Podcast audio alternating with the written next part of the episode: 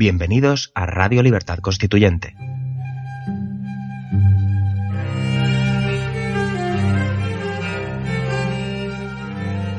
Están escuchando Historia para la Acción, con la intervención del historiador Gabriel Sánchez Corral.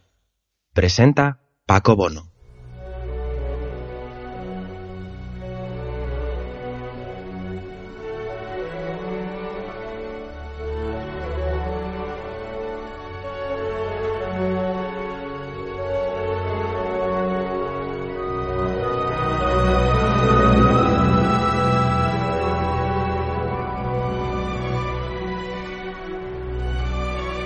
Bienvenidos amigos repúblicos una semana más a Historia para la Acción. Finalizamos la semana pasada una serie de programas dedicados al origen de los Estados Unidos de América, del sistema político actual, de la democracia que existe hoy en Estados Unidos. Muchos de vosotros, los oyentes de este programa, a quienes saludo eh, y agradezco vuestra deferencia y vuestra atención a este espacio y vuestro apoyo. Personalmente, en mi nombre y en nombre de Gabriela, quien ahora mismo saludaremos también, solicitasteis una serie de programas o que dedicáramos algún de España en lo que es el proceso constituyente o lo que llevó a la, a la independencia y posterior constitución eh, de ese sistema democrático americano. ¿Cuál fue el papel de España en la revolución de la libertad americana? Y para ello, como ya he dicho, vamos con el historiador, nuestro amigo Gabriel Sánchez Correal, a quien saludo. Muy buenas, Gabriel. Hola, ¿qué tal, Paco? Y bienvenidos a todos los oyentes de, Radio Libertad Constituyente a esta nueva edición de Historia para la Acción.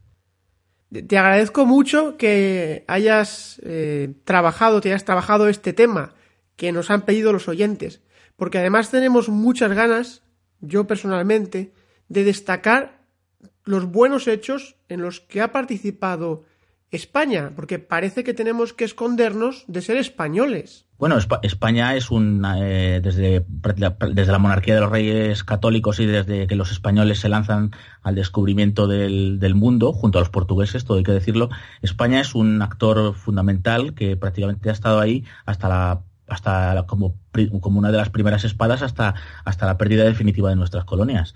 Y por tanto, aunque nosotros no hayamos eh, hecho un proceso en busca de la libertad tal como lo hicieron los norteamericanos, pero sí que hemos sembrado algunas que otras semillas y hemos dejado eh, pensamiento a través de nuestros intelectuales en, en, aquellos territorios que en su día eran eh, colonias o más bien territorios, porque España nunca tuvo colonias como tal, oficialmente eran territorios, territorios de la corona, tanto como pueda ser Valencia, Madrid o Cataluña. Eso también es muy importante decirlo. Eh, nuestro colonialismo o nuestra forma de entender el imperio no era la misma que la del británico, que era más comercial. La nuestra era de evangelización y de incorporación territorial. Y en fin, lo que digo al fin y al cabo es que, eh, España ha aportado también muchas cosas al. al luego, les pido a los oyentes que hagan un ejercicio. En vez de, ver qué, es lo que ha aportado España al mundo, eh, es lo contrario, en negativo, eh, como un, ¿verdad? Como un, como cuando vemos una, un negativo de una fotografía. ¿Qué sería del mundo sin España? Es decir, ¿cómo sería el mundo actual si España y su cultura no hubiera accionado en, en el proceso histórico? ¿Verdad? El mundo sería probablemente muy diferente. No digo ni mejor ni peor, eso no lo sé simplemente digo que diferente. Eso nos muestra la dimensión y el potencial de la, de, la cultura española a nivel mundial. Y bueno, ya eh, entrando con, el, con este tema, eh, es muy importante porque siempre se deja, parece que mm, los Estados Unidos llegaron a, constituirse como tales con la ayuda eh, eh, prácticamente solo de Francia, ¿no? Es que los franceses ya sabemos que se venden muy bien, pero, pero eso no, claro, pero eso no es, eso no, no es, no es verdad. España tuvo, date cuenta que es el imperio que lindaba por el sur, literalmente, y por el oeste. Prácticamente todo el actual territorio continental americano era, era parte de la monarquía, de la monarquía hispánica o monarquía católica, que es como se llamaba la corona española, y, y, bueno, pues eh, sobre todo en, la sempiterna lucha contra el enemigo británico, contra la, la llamada pérfida Albión, pues todo era bueno, y si el caso era ayudar a los rebeldes, pues aunque no hiciera mucha gracia porque ellos iban propagando unas, unas, cosas que se llamaban libertad y democracia, ¿verdad? Y eso para una monarquía absolutista como la española, pues no le sonaba muy bien. Pero el caso era más que, más que nada hacerle, si me permite la expresión, hacerle la puñeta un poco a, la, a, la, a Inglaterra y a, su imperio. El caso es que... Nuestros enemigos. Exacto, son enemigos, enemigos seculares. Somos... Eh, la historia así lo, lo, ha hecho, no es porque lo diga yo. España en este momento, fíjate, cuando empieza a ayudar a los rebeldes ya llevaba más de dos siglos de, de, guerras eh, con, con, Inglaterra por el control de, pues literalmente de, de los mares y, y, de los nuevos territorios que estaban siendo incorporados al, al imaginario mundial. Y bueno, ya centrándonos, eh, como muchos oyentes nos pedían que quieren saber un poco eh, sobre las raíces hispánicas de, los Estados Unidos y, sobre todo también de resolver un poco el enigma de por qué no se habla de ello. Eso es una opción que dejaremos, yo creo, para el último programa, que tiene que ver con un poco con la leyenda negra y con nuestro afán también por no por, por, por infravalorarnos los españoles, ¿no? Respecto y, no, no, no tenemos ni que eh, ni que eh, endiosarnos ni que tampoco demonizarnos, simplemente hablar de lo que hicimos y lo que dejamos de hacer, punto, ¿no? Eh, y es lo que yo pretendo un poco en, en estos programas, que no solo van a ser uno, sino que prácticamente para tres o casi cuatro programas. Y bien, bueno, me voy ya, voy ya un poco al grano. El caso es que España participa en la guerra de independencia americana ayudando a los, a los rebeldes, a los llamados patriots, en tres frentes. Eh, podemos dividirlo en tres frentes. Uno es el frente económico, otro es el frente diplomático y el tercero es, como no, el, frente militar. Y al principio, pues eh, España se, se, empieza a mojar eh, en, el, en el terreno económico y cómo llega el, dinero, sobre todo dinero, también contrabando de, productos y de armas, cómo llega a, los rebeldes, ¿no? Y sobre todo sin que los ingleses se enteren, porque eso era muy importante, que eh, en aquella época ya, había unos servicios de espionaje tremendos y, te podías encontrar un espía infiltrado en cualquier sitio, pues como, casi como en las películas de James Bond, ¿no? Y, pues claro, los españoles a través de es a través de los puertos franceses eh, van, van financiando y haciendo contrabando eh, sobre todo de una compañía eh, de origen español llamada eh, Rodríguez Hortaleza Company, se llama así la compañía, que hacía, era una compañía manufacturera, también comerciaba con, con, materias primas, de materiales primarios que se dice, y, pues a través de, de, esta compañía Rodríguez Hortaleza, que estaba financiada por varios potentados españoles, tanto de la península como de, la parte del imperio americano, español, pues a partir de, eh, pues por medio de los agentes de esta, de esta compañía se fue eh, financiando con dinero metálico y también con, como he dicho, con, con pertrechos, con armas, con uniformes, con, eh, con todo tipo de pertrechos de primera necesidad a los, a los rebeldes. Otro sitio por donde también entra la ayuda española es por el puerto eh, de Orleans. Recordemos que en este momento la ciudad de Nueva Orleans es, territorio español, porque todo tiene que ver, ya hablaremos de ello, con, los resultados de la guerra, aquella famosa guerra de los siete años, que ya dijimos, que había reconfigurado un poco todos los territorios de los tres imperios, del británico, del francés y del español. Pues bien, Francia había cedido a España la ciudad de Nueva Orleans y parte del territorio de, de los alrededores, claro, de, de, Nueva Orleans. Pues a través de Nueva Orleans y también, de, sobre todo, del río Mississippi, que prácticamente era dominado por España, también se va... El Mississippi. El Mississippi, efectivamente. Los españoles de aquella época no nos entenderían, dirían, ¿qué es eso, no? Eh, ellos dirían, ¿eres inglés? No, no, no. Eh, en español era el Mississippi, como bien dije el otro día, efectivamente. Y... Mm, desde ya te digo, desde los puertos del Mississippi, los puertos fluviales, también se introduce las ayudas económicas y de material a los, a los rebeldes. Y también desde el, desde el puerto de La Habana eh, hay burques mercantes que llevan ocultos también en sus bodegas pues eh, todo este tipo de materiales, pólvora también, entre, entre ellos balas de cañón, etcétera, etcétera, etcétera. Y luego también es muy interesante porque directamente desde el puerto de Bilbao, o desde, desde, la, desde la ría. Y luego ya Bilbao evidentemente no está de cara al mar, pero bueno, la ría se, navega y se sale ya a los puertos de Vizcaya, pues eh, eh, una familia con intereses en, en, en, América, en América española, una familia vasca muy rica llamada los Gardoki o Gardoquí, que se dedicaban sobre todo a la exportación de la lana castellana, del hierro y del bacalao.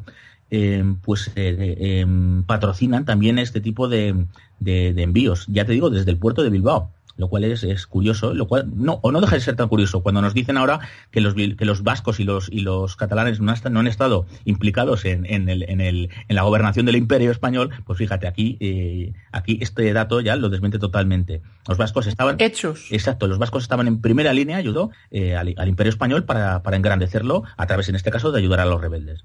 Bien, el caso es que eh, los Gardoki, que es una familia, ya te digo, pizcaína, fundan una compañía que se llama eh, Gardoki e hijos o Gardoki and Sons, que, como figura en, los, en el registro de, de, aquellas, de aquellas tierras, Y eh, a través de esta otra compañía, España envía, y fíjate los datos que son, son muy, muy precisos, porque nos han quedado los registros, envía nada menos que 120.000 reales de A8 en efectivo, en forma de, en forma de, lingotes y de, y de monedas de oro. Y date cuenta que es lo que decimos, el real de A8 era una moneda imperial, era como el dólar hoy en día, era una, una divisa internacional, lo cual es, es, es mucha pasta, es mucho dinero y lo cual si los ingleses se hubieran enterado hubieran empezado ya las cosas a ponerse, en fin, pero de momento no se, no se enteran. 100.020 reales de 8 en efectivo y también órdenes de pago por valor de otros 50.000, lo cual, como digo, es mucho dinero.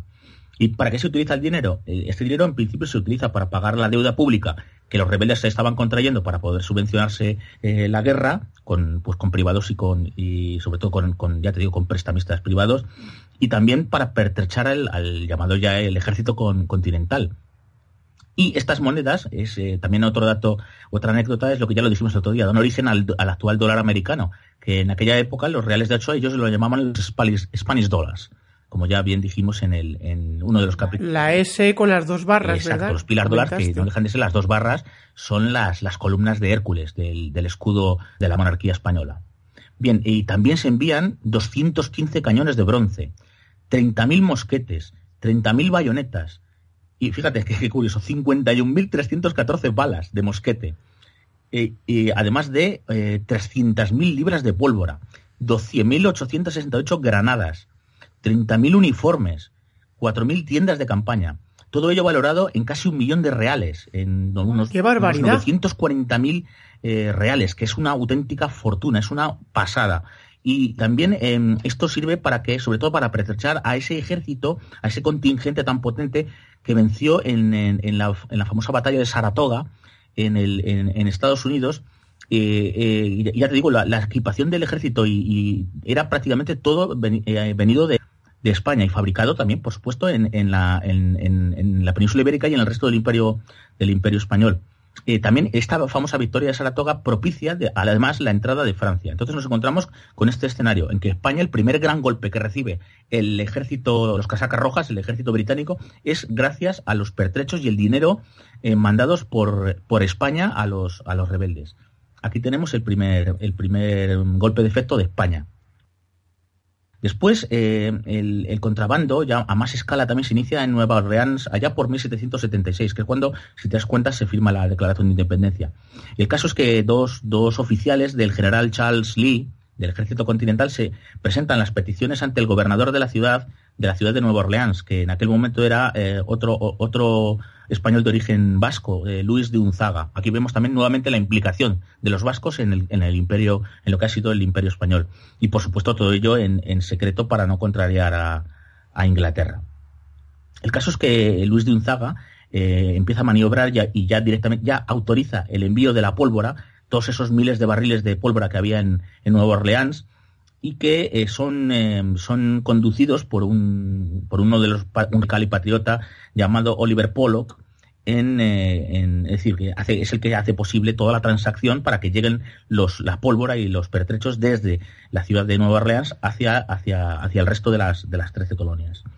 Y el caso es que luego eh, un tal Bernardo de Galvez, ¿verdad? Casi nada, que ya hablaremos de él ampliamente en los siguientes programas, es, eh, sigue ampliando las operaciones de suministro, las va ampliando y las va haciendo cada vez más grandes.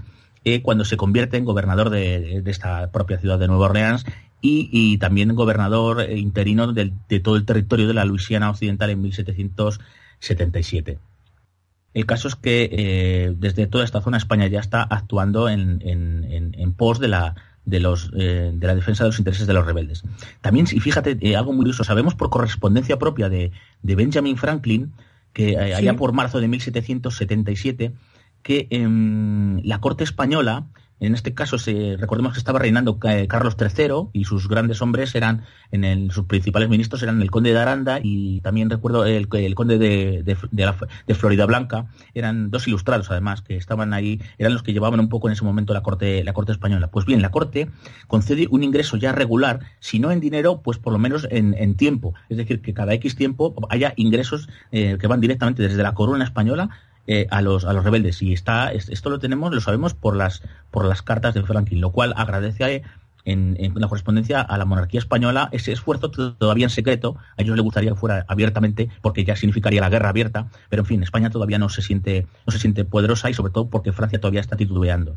Y el caso es que eh, también señalaba el propio Benjamin Franklin, que en ese momento estaba en París, mm, recordemos, porque estaba en una embajada allí en París, que eh, 3.000 barriles de pólvora española eh, viene a decir que ya estaban, ya estaban eh, ocultos en, la ciudad de Nueva Orleans y que los comerciantes, además, se había dado orden por parte de la corona a todo el, a todo el tejido comercial, a los comerciantes de Bilbao, eh, de suministrar productos eh, de primera necesidad, como hemos dicho, pues eh, alimentos, tiendas de campaña, uniformes, tantos como fueran necesarios y tantos como fueran pedidos por los rebeldes. Aquí vemos nuevamente que el compromiso ya de la corona española es mm, prácticamente, si no del 100%, del 90% con la causa con la causa revolucionaria.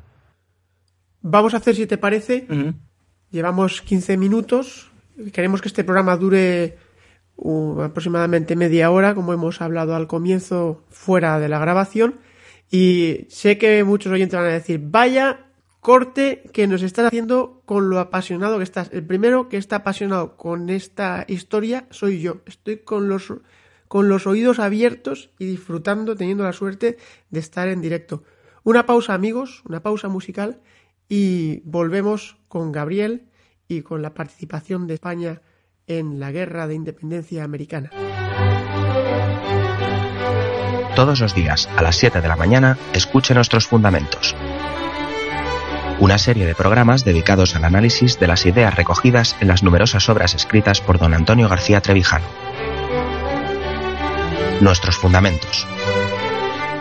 El fundamento del MCRC.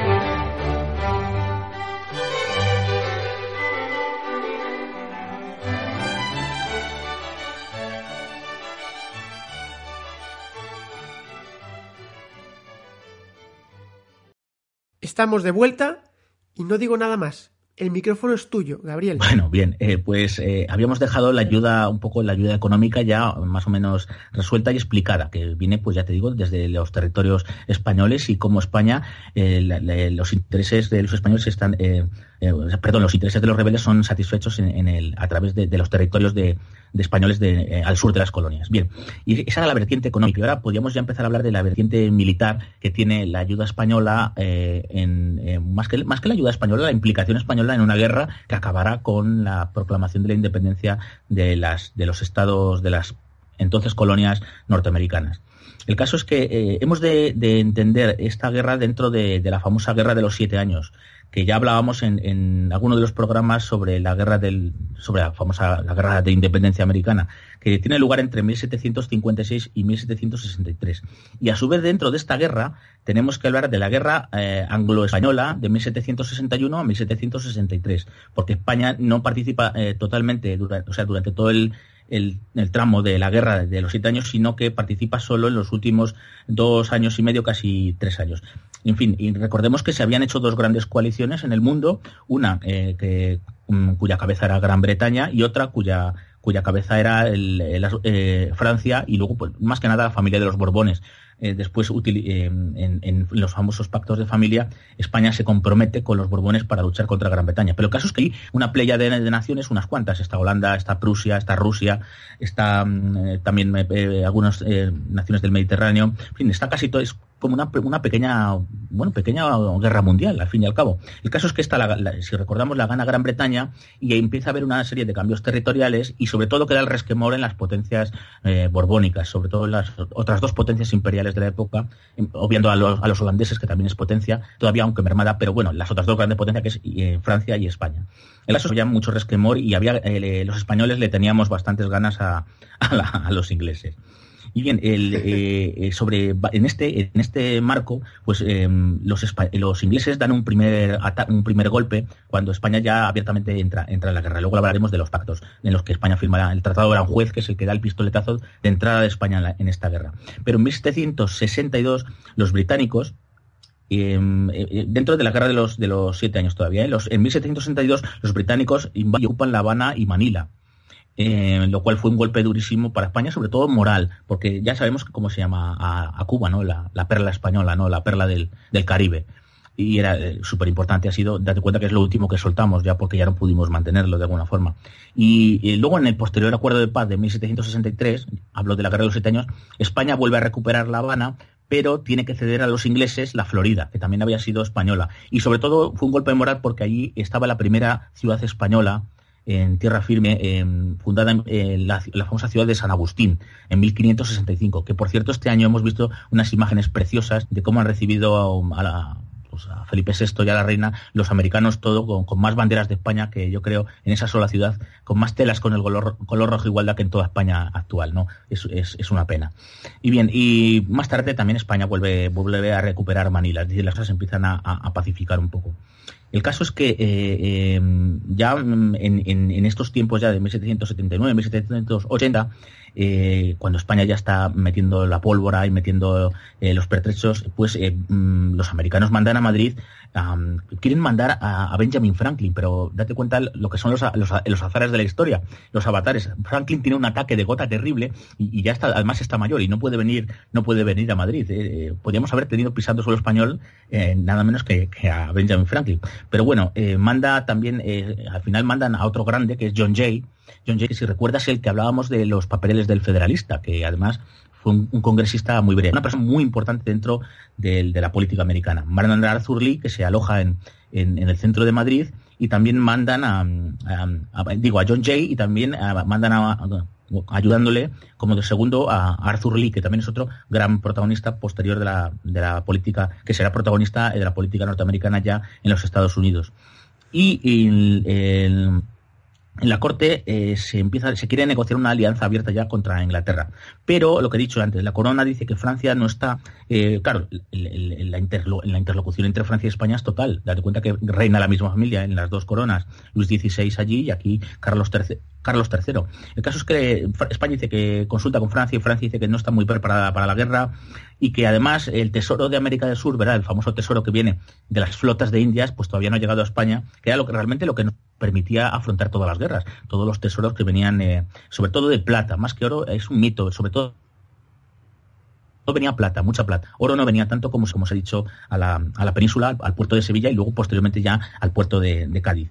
El caso es que España todavía titubea, pero eh, sí se le vuelve a reafirmar a, Arthur Lee y a John Jay el, en una reunión que tiene lugar en Burgos, porque los ingleses ya están sospechando y mandan agentes a, a, Madrid, y entonces se, reúnen en, Burgos de una forma, eh, pues así, en secreto, los, los emisarios del conde de Aranda con los con el, con el tal Arthur Lee y con John Jay. Y el caso es que, no obstante, se les asegura a los americanos eh, que la ayuda de pertrechos y pólvora eh, están eh, totalmente asegurada y que cuenten con ella. Pero el tiempo pasa y al final, en junio, el 21 de junio de 1779, España y Francia ya se ven con fuerzas para, para empezar la guerra contra, contra, el, contra los británicos porque los británicos están pasando un mal momento, porque lo, dado que los rebeldes están consiguiendo alguna una serie de victorias y, de, en fin, les dando golpes morales bastante, bastante importantes. El caso es que los españoles se unen hacia, los españoles eh, se unen a la corona francesa, las dos coronas se, unen y el famoso Traro Juez, que está dentro de los llamados pactos de familia, que son aquellas, pues una serie de alianzas que tienen los pues, primos, no dejan de ser primos, eh, Carlos III y Luis Nacional. El caso es que eh, la guerra eh, luego va a tener varios frentes y empieza en los mares, en los mares europeos, la historia española militar que tampoco se sabe y se desconoce y es, verdaderamente increíble y te lo voy a contar en, los últimos minutos que nos quedan. Luego ya seguiremos en los próximos programas con, el, con las guerras en otros escenarios. Pero bueno, en Europa, el 9 de agosto de 1700, la flota española al mando del almirante Luis de Córdoba, que era, por cierto, era descendiente por el apellido, lo verás, descendiente del gran, eh, del gran Gonzalo Fernández de Córdoba, gran capitán, Bien, pues el almirante, el 9 de agosto de 1780, con su flota spa en, una, ya, en una batalla contra los ingleses llamada Cabo del Cabo de Santa María, que está más allá, eh, o sea, cerca del Cabo de San Vicente, dijéramos que es la puntita, ¿verdad?, del sur de, de, Portugal, la puntita que hace más saliente de la, de la península ibérica. Bien, en la famosa batalla del Cabo de Santa María, eh, se, se, captura completamente al llamado doble convoy inglés, que era algo así como las flotas de extras, ¿no? Y se apresan nada menos que 52 navíos y buques de guerra, lo cual es una burrada, 52 buques de línea, de eh, eh, pertrechos de cañones, lo cual es increíble. Creo que los ingleses solo tienen un muerto, lo cual nos da eh, nos da un, dato de, la buena preparación de la, de, la, de la Armada Española, ¿no? De alguna forma. Y date cuenta, en total se capturan 52 navíos, 80.000 mosquetes, todo esto eran pertrechos que iban para ayudar al ejército británico, claro. Este es otro golpe tremendo. Se capturan, como digo, 52 navíos, 80.000 mosquetes, 3.000 barriles de pólvora, vestuario y equipamientos de infantería, que son unos 36.000 soldados. Se, eh, se, captura también nada menos que eh, un millón de libras esterlinas en lingotes y monedas de oro que iban destinados a pagar al, a los soldados y también para pagar sobornos.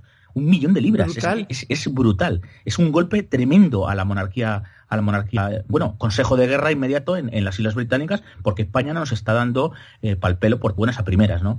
El caso es que también, otro dato importantísimo, más que lo material, también se hacen eh, cerca de 3.000 prisioneros, de los cuales 1.400 son oficiales. Y recordemos que en esta época la guerra no se concibe sin la oficialidad. Los oficiales.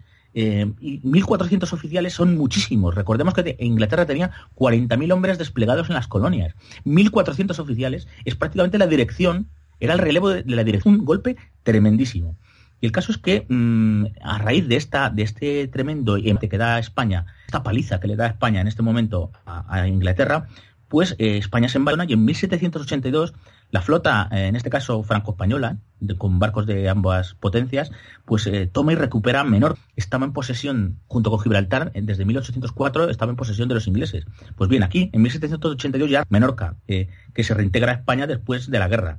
pues, y lo que digo, casi prácticamente 80 años de, pasar a ser de dominio británico. España está en un momento exultante y, y, está dándole a, a, Inglaterra, pues le está haciendo morder el polvo. Bien, en, esto es en el, en el escenario de los mares de Europa. Tendremos, tendríamos que hablar también de, los embates que tenemos contra los portugueses, porque los portugueses han sido siempre tradicionales aliados de los ingleses. Y bien, pero bueno, eso, eso ya son batallas menores. El caso es que este golpe primero es tremendo. Y bueno, eh, voy a anticipar lo que vamos a hablar ya para el próximo día, dado que de minutos, y ya hablaremos de las de las combates en, las Indias occidentales, en la costa del Golfo, en la costa del Golfo, es decir, en, en la zona de, del Mar Caribe y en la y, en, y ya en, el, en el propio continente. Y el caso es que, pues, porque España en el Caribe, mmm, sobre todo lo que va a hacer es prevenir eh, desembarcos británicos nuevamente en Cuba, eh, porque se tiene eh, Cuba, como he dicho, es la perla del Caribe, es lo que hubiera significado para, para España un tremendo golpe.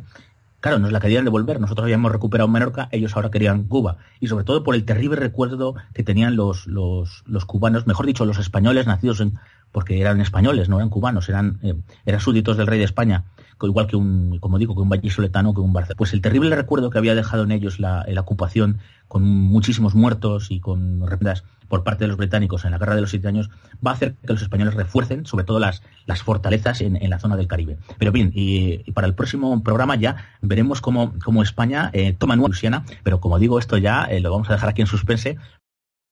Como he dicho antes, apasionante esta historia vamos a seguir indagando, vamos a seguir eh, los nacionarios de los compatriotas españoles para que podamos por lo menos presumir de que fuimos parte, como has dicho tú, de la guerra americana, es decir, de la primera vez en la historia en la que se lleva adelante la eh, libertad colectiva, una revolución de la libertad. Gracias, Gabriel. Sé que tienes prisa eh, y tenemos que terminar.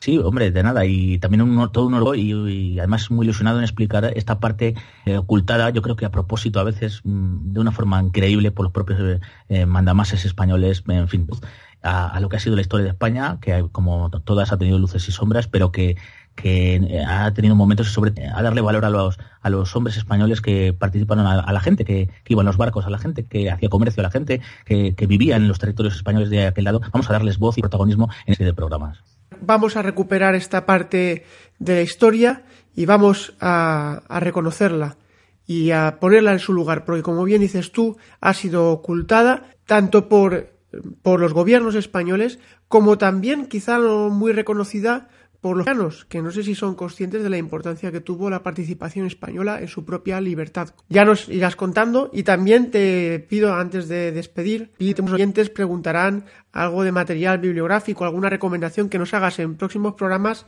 Sí, sí, sí, sí, por supuesto. Yo os daré una serie de libros más eh, divulgativos y otros donde ya se pueda, para quien quiera profundizar más en ello, de títulos que están en, en, español. La mayoría hay mucho en inglés, pero bueno, vamos a facilitar en español y no me importa también dar que lo le, que lea inglés, pues, pues muy bien, eh, lo haré. Estupendo, Gabriel. Pues muchas gracias. Continuamos. Un abrazo, Gabriel, en Historia para la Acción. Un abrazo. Gracias por haber escuchado Historia para la Acción. No olviden visitar la parrilla de programación en la nueva página web del Movimiento de Ciudadanos hacia la República Constitucional, en la dirección www.mcrc.es. Radio Libertad Constituyente. La libertad viene en nuestra busca.